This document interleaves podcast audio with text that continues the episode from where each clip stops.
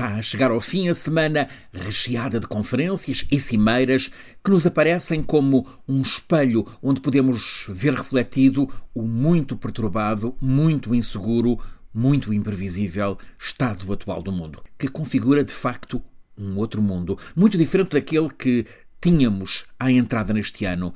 Tínhamos, é facto, a séria crise climática que segue imparável e agravada por estar secundarizada pela novidade das outras crises, que são a guerra, que por sua vez implica crise no acesso a alimentos, e este é um modo eufemístico para dizer, em alguns lugares, fome, também consequência da guerra, a crise da energia, uma outra muito agravada também pela guerra, a da inflação.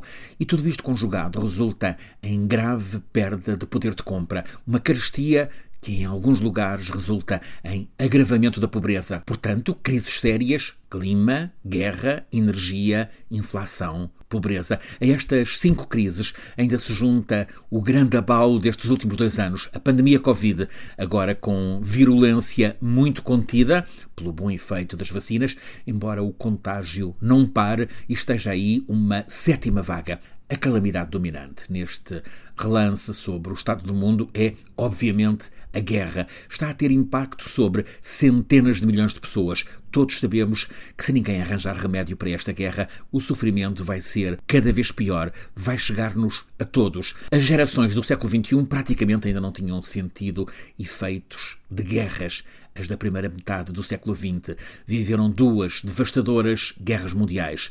Seguiu-se a Guerra Fria, iniciada há precisamente três quartos de século, desde 91, apesar das guerras nos Balcãs, no Golfo, no Iraque, no Afeganistão, em muito Médio Oriente, na alguma África, funcionou nestes 30 anos, uma espécie de trégua entre as grandes potências. Agora está de volta uma versão que parece ainda pior da Guerra Fria. Digamos que esta é glacial. Na Guerra Fria havia alguma ordem no mundo, havia relativa previsibilidade, chamaram-lhe equilíbrio pelo terror, embora com a convicção de que os rivais não perderiam a cabeça, não entrariam em delírio bélico. Agora, nesta guerra gélida, impera a incomunicação na relação entre as partes em confronto, mergulhamos na incerteza. É facto que confiamos que o apocalipse nuclear seja improvável, mas já estão como danos imediatos do confronto aberto pela agressão russa a grande carestia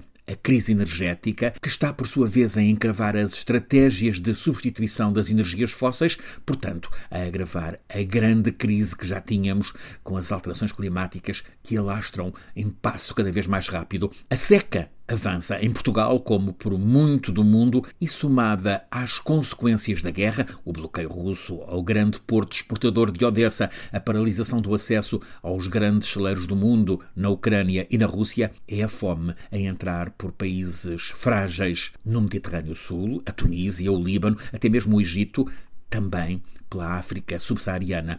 Um efeito desta fome, o desespero que leva a mais imigração. E não nos faltam relatos de tragédias, seja no mar, seja em terra, como há exatamente uma semana na fronteira de Marrocos com o enclave espanhol de Melilla. Na origem do agravamento de todos estes males, a estupidez humana que fez desencadear esta guerra que na fase atual se antevê longa e com desenvolvimentos militares imprevisíveis. Há o risco de se levantarem vozes que desprezem estar ali uma fronteira do direito internacional e que questionem se vale continuarmos a bater-nos pela Ucrânia, ou seja, a alimentar a guerra. Fica desta semana de conferências e cimeiras o reforço da solidariedade nestes tempos difíceis e a confiança na democracia frente ao autoritarismo. Estamos num tempo em que importa reforçar ainda mais que a democracia é instrumento principal para dar resposta às necessidades das pessoas, com a diplomacia como arma que se deseja muito que determinante para conquistar a paz